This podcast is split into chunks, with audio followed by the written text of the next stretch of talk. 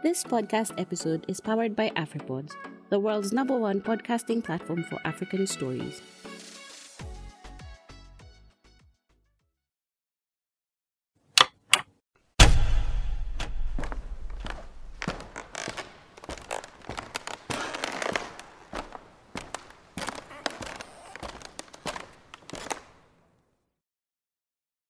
We were told tales of a far land where men held locks in bows and women were fair game. The self was king, and only the best self survived if it wasn't female.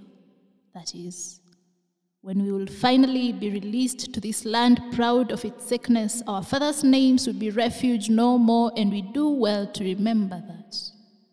My lessons then were an ex military teacher who commanded respect for existing, and I was the girl lost in his shadow, in love with my prison, a story I rehearse often but never told.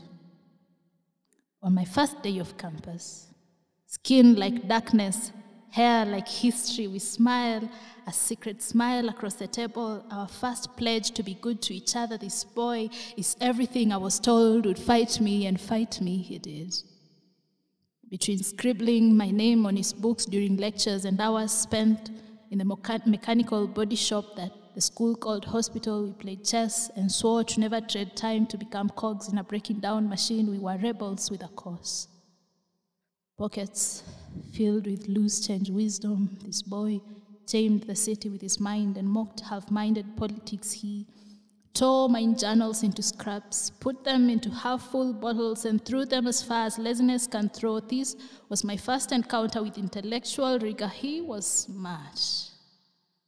Sometimes you meet someone who makes you someone who will want to be a better person, who doesn't love you more the less you become. And this boy moved all the pieces in the right places for me. But we were playing a different game. Black pawn to e6. Smile. Like he's winning. Because he is. And now I see my first mistake visiting him. White pawn to f4. His muscles were trained for this. And for the first time, no means yes. I learned that definition is not the same as meaning. Definition is a commentary on meaning. Black queen to h4. There's no way to capture the queen, run away, safely hide the king, or block two move checkmate, also known as the fool's mate. And yes, this is a rape poem, a lesson in love as, self defense. We were told tales of a far land where men held locks in bows and women were fair game. The self was king, and only the best self survived if it wasn't female, that is. When we will finally be released to this land proud of its sickness, our fathers' names would be refuge no more, and we do well to remember that.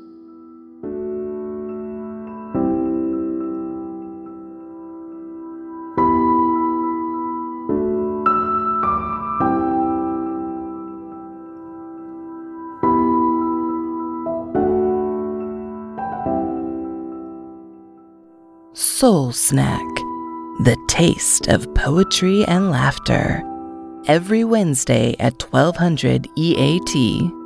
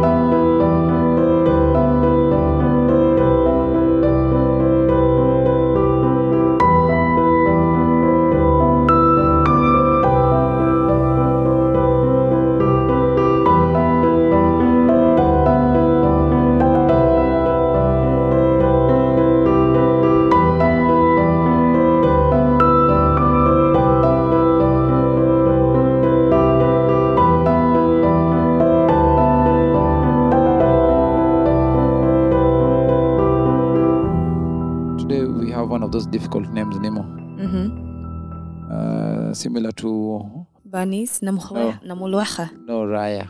Oh, okay. Raya Ray. Raya Ray Ban. Raya. so today it's Myra, but the dad meant it to be. What did your dad? m- Mayara. Mayara. Mm-hmm. Mm-hmm. Mayara. Yes, That's pretty cool. but this is the Is this is it? the Ah, this is the it's funny thing. I like it. It's so unique, But imagine. this is the funny thing. This is how you spell her name. Mm-hmm. M Y R A. Am I right? That's Myra. Yes, but he meant it to be Tell pronounced. to my dad. He meant it to be pronounced Mayara, but written as M Y R A. Okay, so Mayara spelled as no Myra, But, but pro- pronounce it pronounced as. Mayara. It was never gonna work from the beginning. yeah, he set himself up for failure. That one was never gonna work, Maze. But he still keeps insisting. I'm over 20 years and the guy won't stop calling me Mayara. Mayara, who by the way, we just assumed uh, Mwili. Mwili Yes. M U I. Tena mwekamba umote. Nini? Yeah. Nidona. Ay, ay, ay. No. No, no, no, no. What was that? What was that? Like? But why do you do soprano? What's, what's I don't know. I feel like it's always Kambas. All Kambas talk with sopranos. Hey, someone is giving us a bad rap. I- I, mean, I think I have a deep voice. Mm-hmm. Wow, Quinto. you see? It's part of the. you see? I've done You the same accent. do, you can't do a cover accent without making it soprano. no, but. What's wrong Wow, with Quito. And then there's that cave you say, wow, Quito. I'm telling you. No, it's actually supposed to be Yeah. Wakwito. Like Wow, Quito. is on it, is on the syllables. Wow, Quito. Wakwito. Wow, Quito. Wakwito. Eish. Yes. Wapi Ukambani? Uh, Kangundo.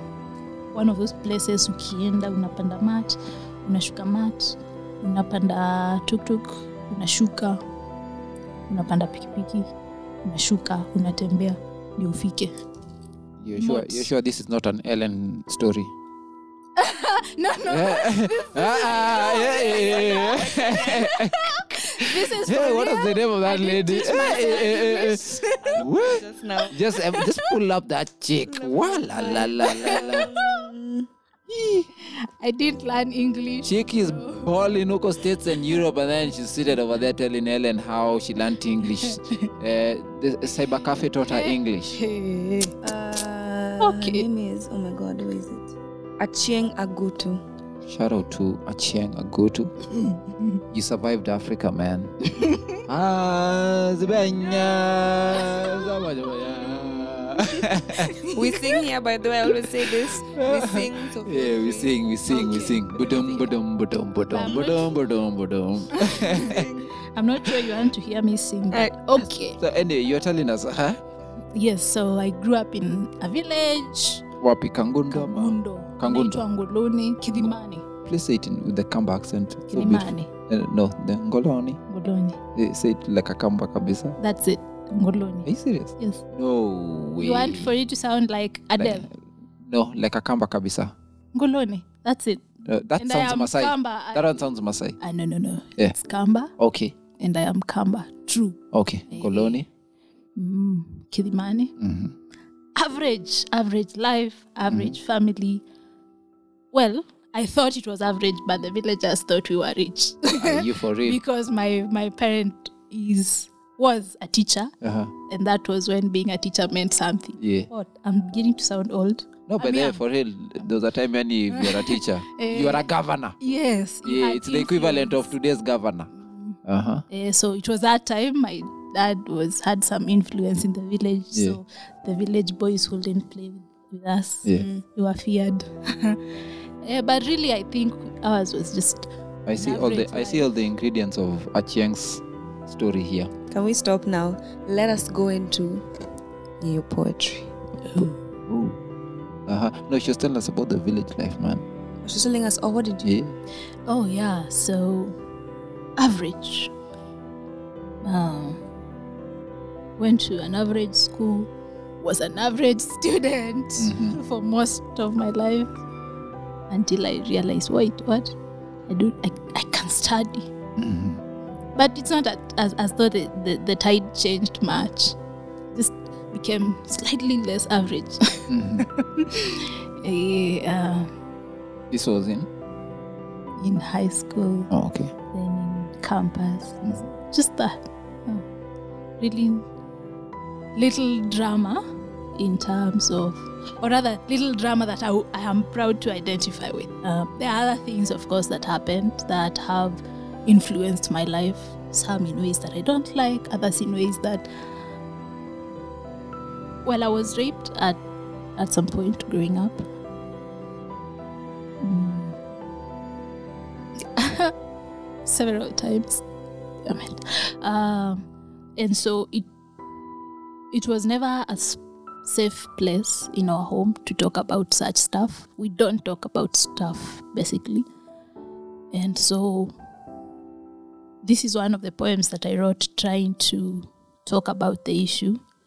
But you also notice that it's not direct um, because I, I still haven't been able to face it. Naendanga therapy. What? Oh, I've become one of those people. Yeah, but I still haven't been able to face it directly.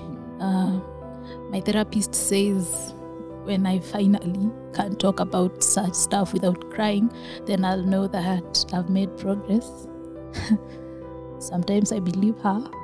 Yeah, but basically this was me trying to explore the idea and I was I was at the mo- at the time I was thinking about how it's never those people you expect. Um, it's people that are close to you, uh, people you wouldn't suspect.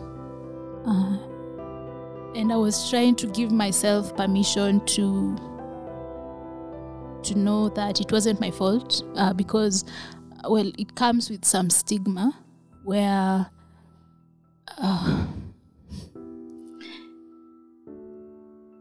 you've had those uh, questions penye someone speaks up and they ask ulikuwa unaenda huko kufanya nini ama i mean somehow people find a way to blame the victim uh, and sometimes i agree the victim might have had a role to play but in terms of getting themselves into that situation i think Don't ever say that. Yeah, you should Need- never ever blame. Never, Oh. never, yeah never. yeah that's one of the things i'm dealing with in therapy and i haven't still been able to face it. Um this this is one of the best things that i can do. I still write poetry around it just uh, hoping somehow to find myself in the heart of the matter. Uh, it's it's been one of those things that have been defining for me and i wish it wasn't. I don't I don't um ati I don't like being called a survivor. I don't like being called a victim. I just I would prefer not to talk about it. But then I find that I have to if I have to heal and if I have to continue being productive as I as an adult. But yes, uh, so that's what the poem is about. I think if someone takes time to hear the the metaphors and I I someone who's familiar with chess might be able to I noticed towards the last paragraph. That's when I, I was like, wait, what's going on? yeah. yes uh, might be able to draw parallels and appreciate the poem a little bit more than someone who's not familiar with chess they, they might be able to see wait what um, yeah if they have an imagination they'd be able to figure out what i was trying to say um, I just want to say thanks for feeling safe to talk about it. I love that. You're doing great. thank you I'm right there with you. thank you. You're you doing so great. I think even uh, even as your therapist says that the ti the day you'll be able to share and not cry, the day you'll have moved on.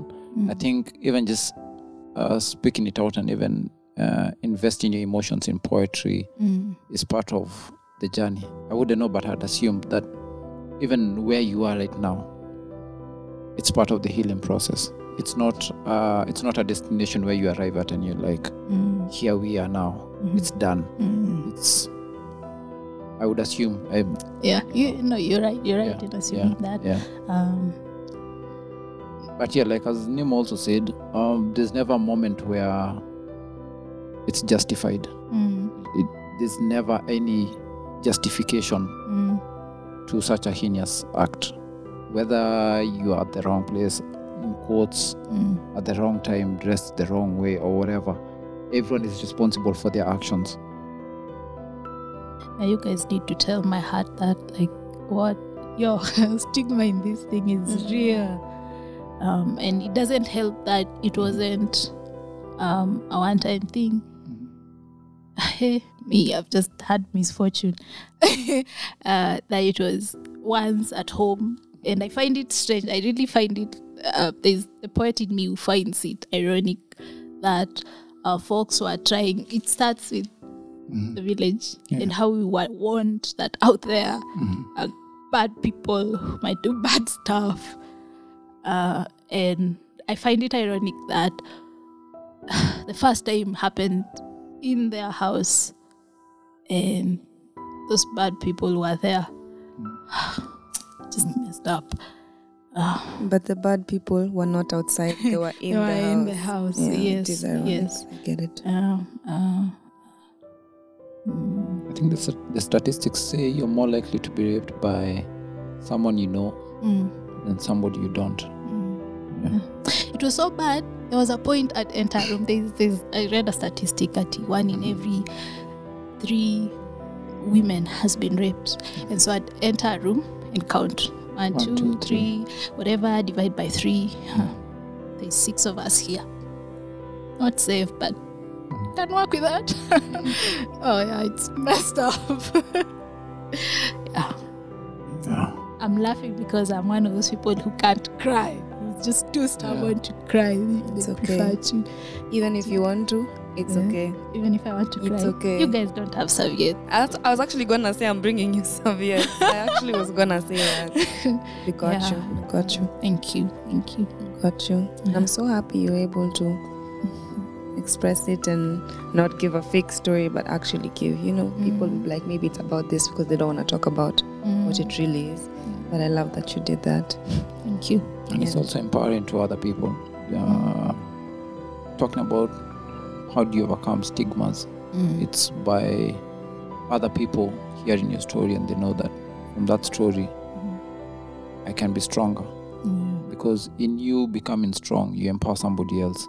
Yeah. In you speaking up about it, somebody hears it and then realizes I'm not alone. Mm. Because it can be a very, it's the kind of experience that locks you up.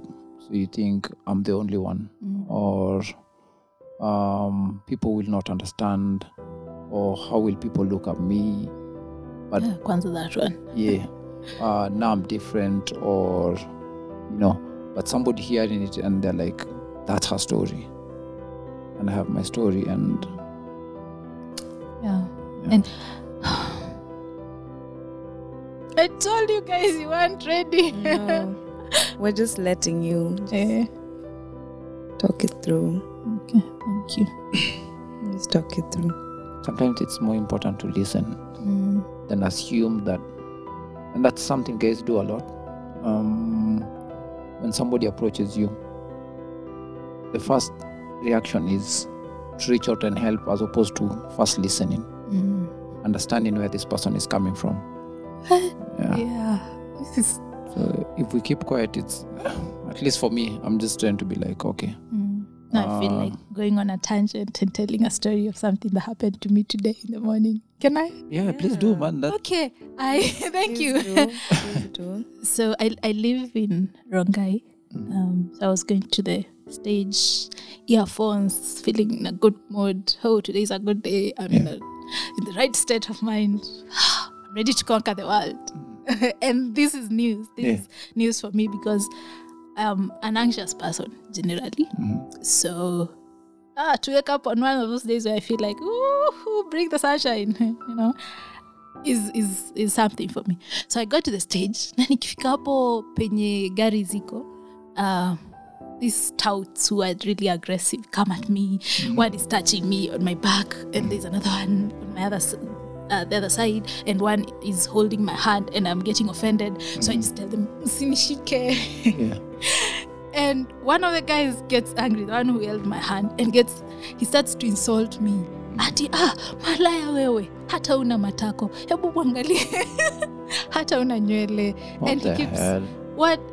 So at first I look at him Mhm. and smile because I'm thinking to myself, wait, maybe he's just frustrated. Mhm. He's come with frustrations from everywhere, and he's letting out on me. He needs this. Then he keeps going. and I can feel myself now start to get offended. And I'm trying not to get offended because I was really set on having a good day.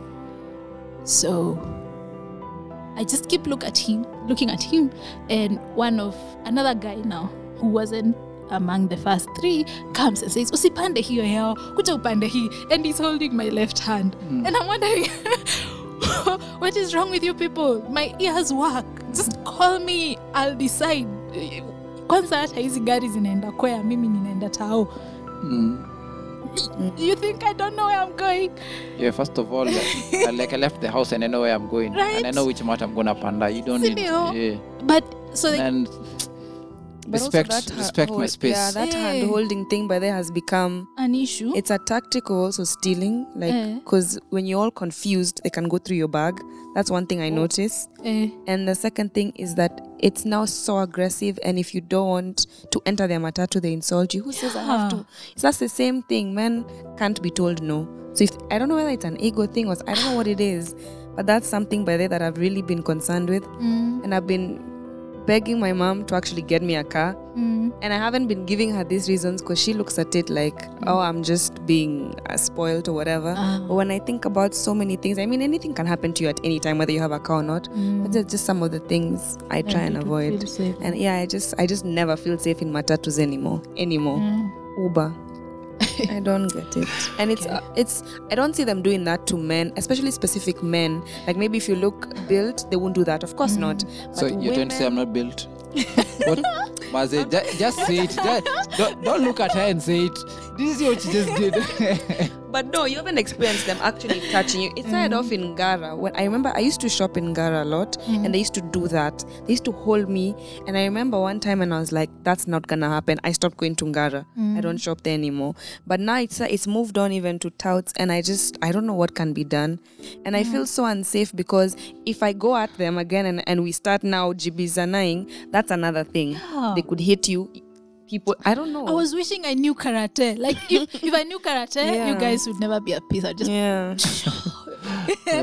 and and you know what? What I found most annoying.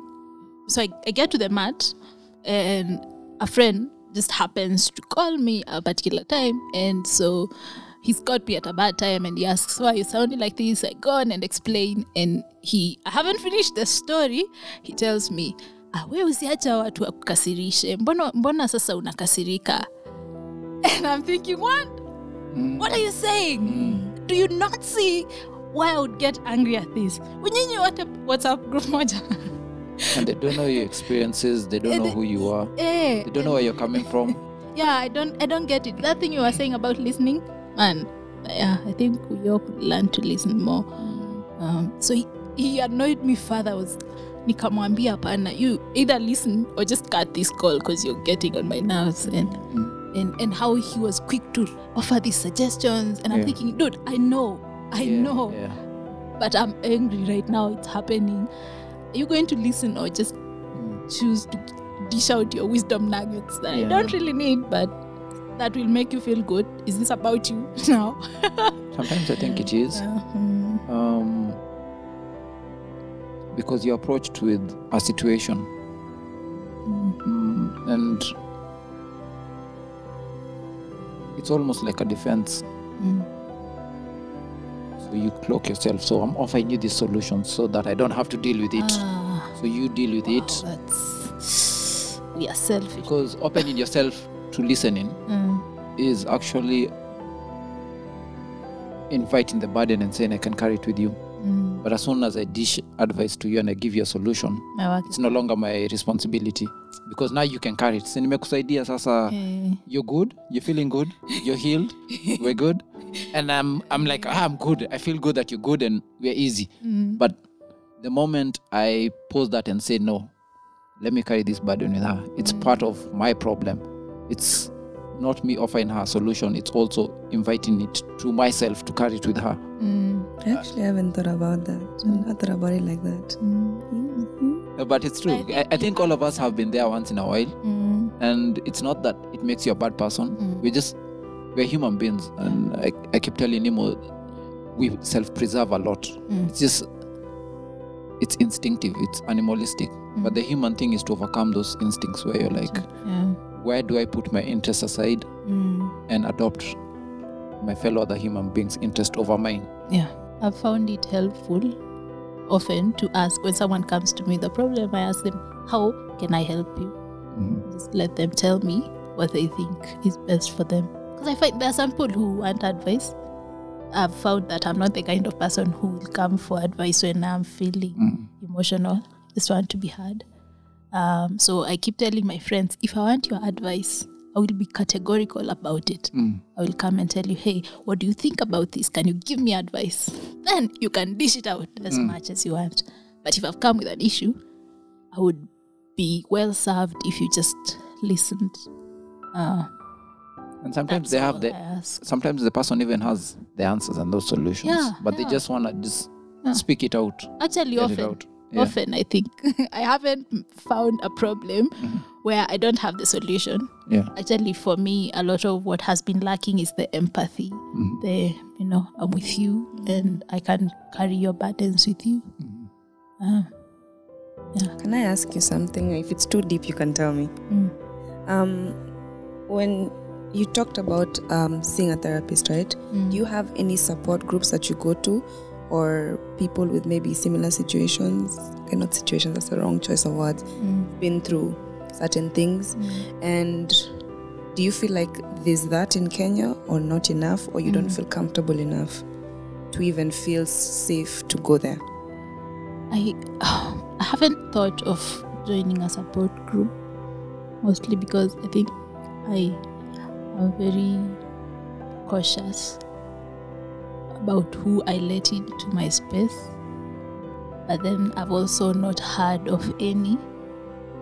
So I can't say that there aren't enough because I don't know. I haven't done the research. Um, it's probable that there aren't, but it's also probable that there are some that I haven't heard of. Um, would it be nice to have one? I think so. If I could be sure that I was safe. Uh, I especially don't like. I think one of my biggest battles has been with church. Man, I this particular season in life, I don't like church very much, and because most of the people are, are those who are quick to give you a verse and get offended if you're not healed. Eh, you're still dealing with, dealing with this even now. Mm. Do you not trust in God? What? Eh, well, they don't ask that. It's- No, I know, I know. Yeah. Eh, and what I, I just don't get them at all. Um, and so, well, why did I bring that up? The support group. oh, yeah. Because uh, ideally the church idea is the first place. yes yes and i think PI didn't serve me well that i expected much of church And they let you uh, down. and yeah They yeah did. uh, um but then Pia I, I really don't know like i don't feel like right now i have a handle on the whole situation to talk um without just making uh, blunders uh, I'm, there's still a lot that I'm trying to figure out. Kwanza, how to tell my family.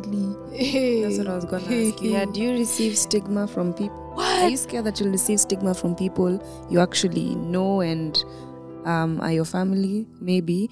Or is it just generally, even when you tell someone, you just never know how they'll react? Or Your family knows. No. No.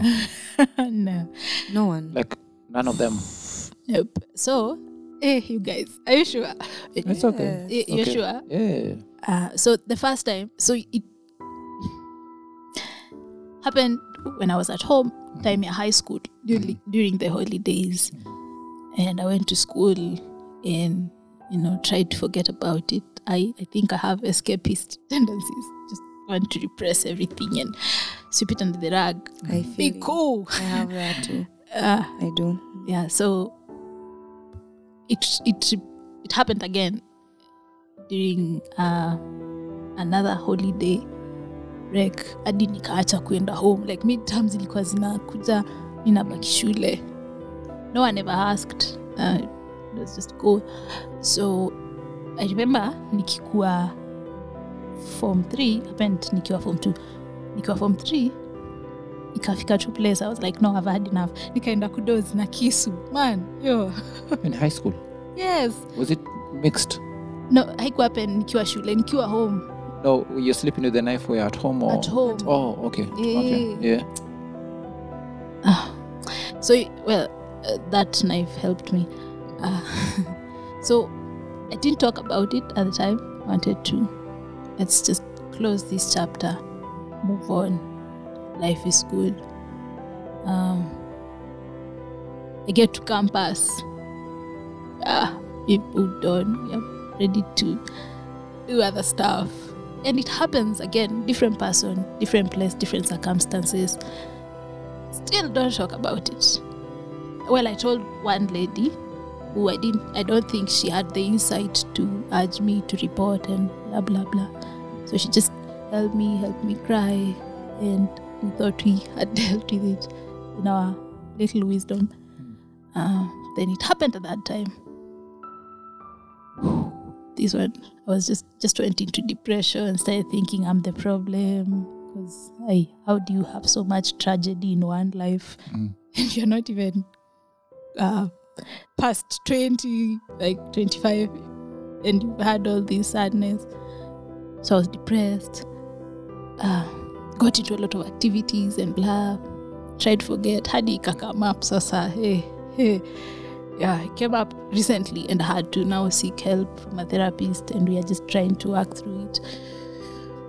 So I never got to tell my family, uh, partly because we weren't ever that close to begin with, and because we were taught how to avoid rape.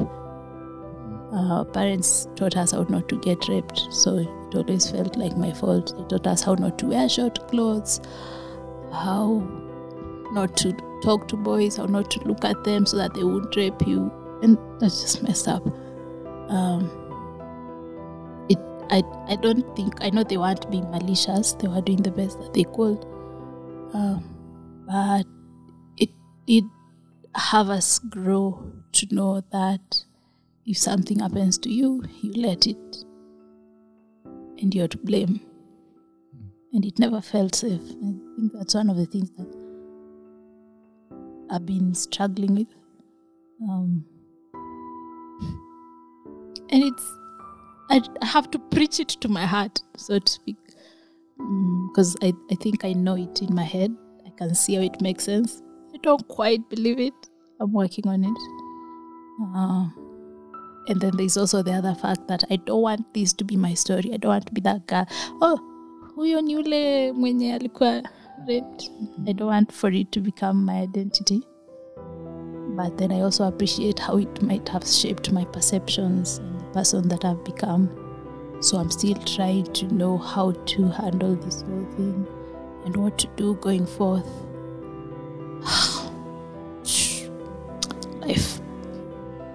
The first step, though, is acknowledging, Mm. and I feel like you're doing good. I really do. Getting the help, and if you feel like it's at least you're feeling better, or at least far, you can see where you came from and maybe how far you've moved. Mm. I think it's really great. Mm. And even talking about it here, Mm. I feel like it's a way, it's a Mm. great step. I feel think safe. really, yeah. I hope you do. No, really, I, really hope I you do. do. Mm. Because if you do, then that makes me feel great. Mm. Yeah. Yeah, I do.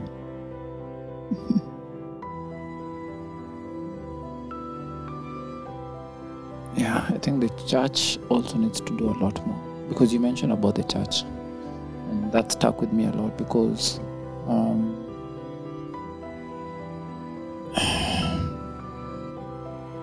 feel like they need to be a, a lot more inviting, a little less judgmental Mm. because you're not even the first person. Everyone is about tired with the church right now. Mm. Um, it's almost like they want us to come perfect. And that, yeah, I mean, uh, Christianity is based on being Christ like. You look at the Bible and you look at who Christ was and who the church is today. Mm. And somewhere along the way it was lost. Because Jesus was the guy who would have lunch with a thief, fellowship with a prostitute. As in, he's a guy you'd find very inviting and welcoming. You just feel safe with this person. Whether it's a made up story or not, we emulate to be like this guy. Mm. And the moment you feel like you can't be vulnerable with the church, then there's a problem. The moment the church creates this barrier where you have to be almost perfect, like to be welcome in the church, then there's a problem. Mm. Problem. Because church is for the wounded and the broken. I, I think the church is just the way we look at hospitals is the way the church should be. I don't go to hospital because I'm healthy. I go to hospital because I have a problem, you know, and I'm trying to deal with something. And yeah. Yeah. Mm. I usually try to remind myself uh, that I'm, I also form part of the church. Not that I shouldn't point things out, but I should do it gently so that I don't cause ha- hurt on someone else. I, I, I think it's a tricky balance because I, it, it makes me wonder. Okay, um, let me just give an example. I'm in black today. This is like me Yeah. every day. Every day, I have like 10 black pants, different designs, uh, 10 t shirts. 10 is an arbitrary number. you, get, you get the idea. Yeah. and that's me. Yeah. I, I, I feel like, oh, yeah, I like it. I, I think it looks cool. yeah. Uh, so one day ni- niko nimetoka church to we usually have tea plot and i'm walking uh, to town i go to church in doni Tea plot is it's just a hangout we just Oh. hang out and pick a story nothing tea. to do with tea. Uh, there is usually tea Oh. on Sunday. you, know, you know there's tea gossip and then Oh, actually tea. yeah, like tea plot. Spill the tea. well there's usually tea Yeah. when, when we our pockets agree Mm. it's, it's actually usually very helpful yeah. so we are walking to town to to to still Tea room. so that we get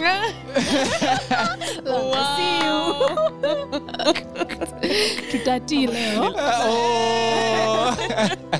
drops mic you guys are Yeah. si ni wanati Ama tunaenda wanani. Oh. oh man. Eh, so we are going with there's one guy that is an acquaintance well more of a, a friend compared to the other guys tulikuwa watatu and this other guy hii ndio ilikuwa the second time we were having a conversation that was past high wasn't quite deep but you know and he just turns to me and tells me you know i think you're masculine and i think you are a feminist Where did that What? even come Wait, from, what? man? So I start to laugh because Aijani hit. mm. me I'm thinking, uh, he's going somewhere. With this. So I ask him, what, what about me? Makes you think that I'm masculine? Uh, or feminist. Kwanza ya feminist ndio ilikuwa imenikasirisha. Because he in that circle, in those circles ukiambua wewe ni feminist hiyo si compliment. Trust me. It's not a compliment. on your ability Yes, that to see yes. to question society no. Yeah. it is an insult. Mm. so I ask him, I ask him what about me? Makes makes him think that I'm a feminist, and he says, the way you're reasoning. So I tell him, but this is the second time you're talking to me. You don't have a grasp of the way I reason. And he says, just look at the way you're dressed. Now I'm beginning to get angry, and then he he, he concludes with, uh, "You should read scripture prayerfully, not to defend yourself, but to How is this even coming from Monday? but to understand Yeah. what uh, biblical womanhood is about, and ask God to change your heart about it." So I ask him. By then, at this point, I'm angry and I'm trying to talk myself into being a reasonable human being because I like conversation, especially and trying not to punch the shit out of him.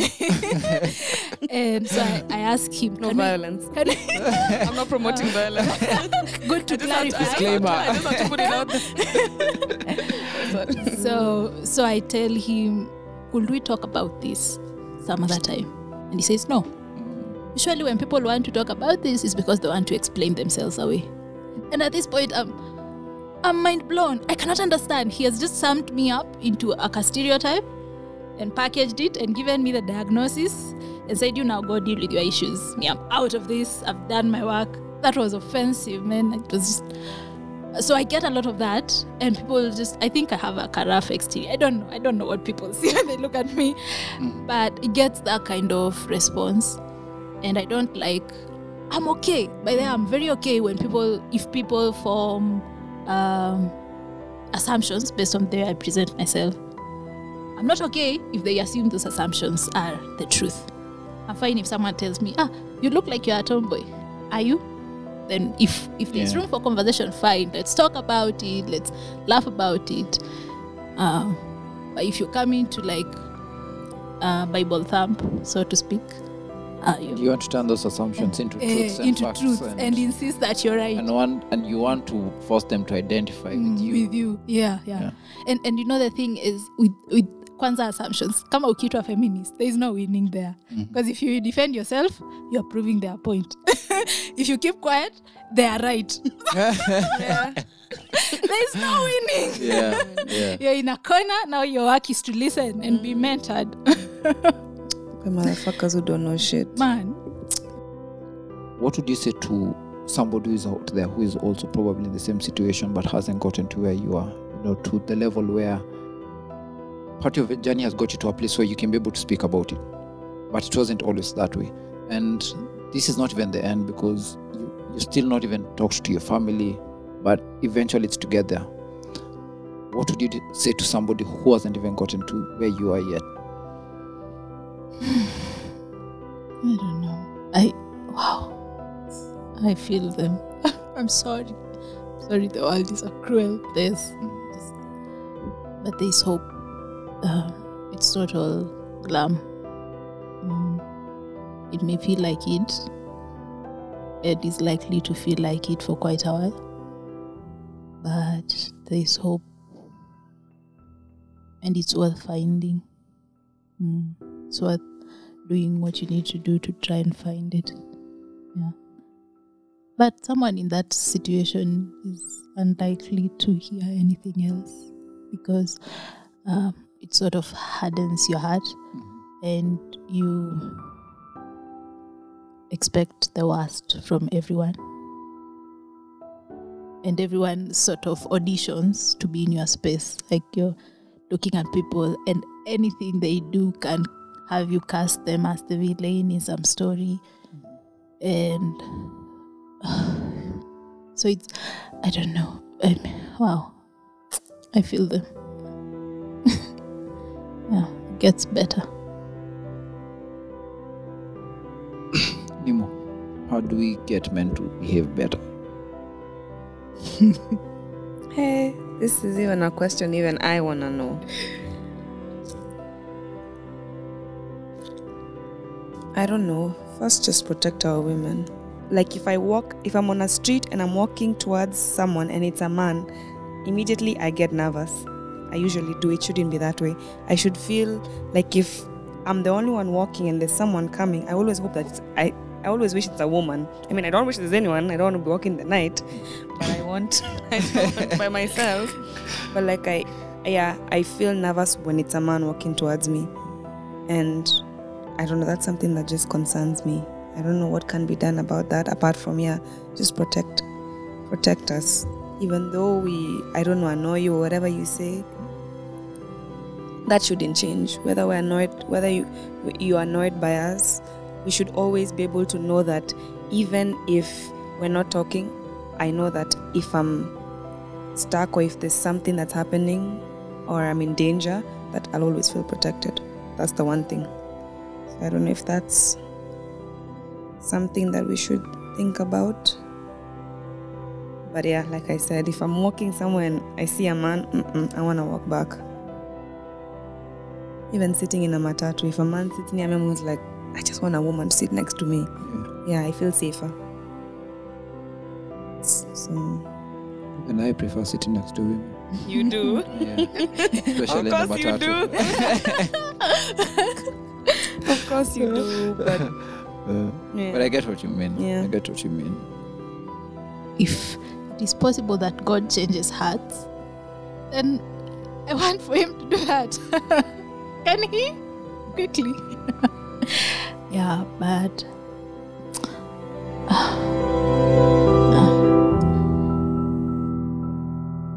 Join the Soul Snack community on Facebook and Instagram using the handle at Soul Snack Pod.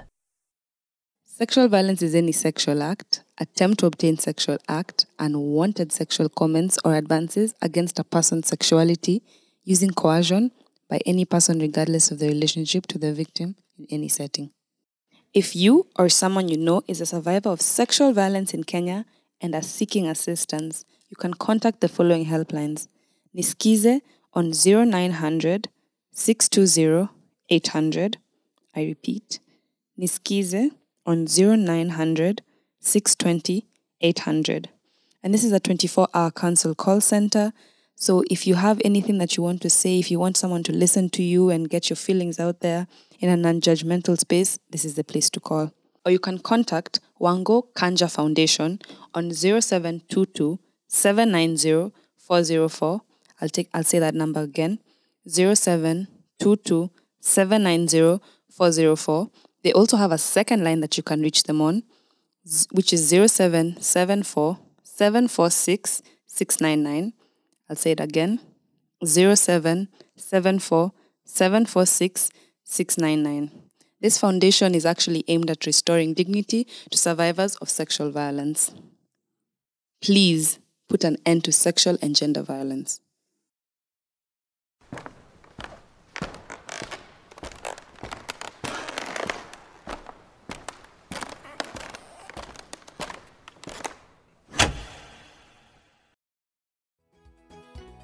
Inaendeshwa na afripods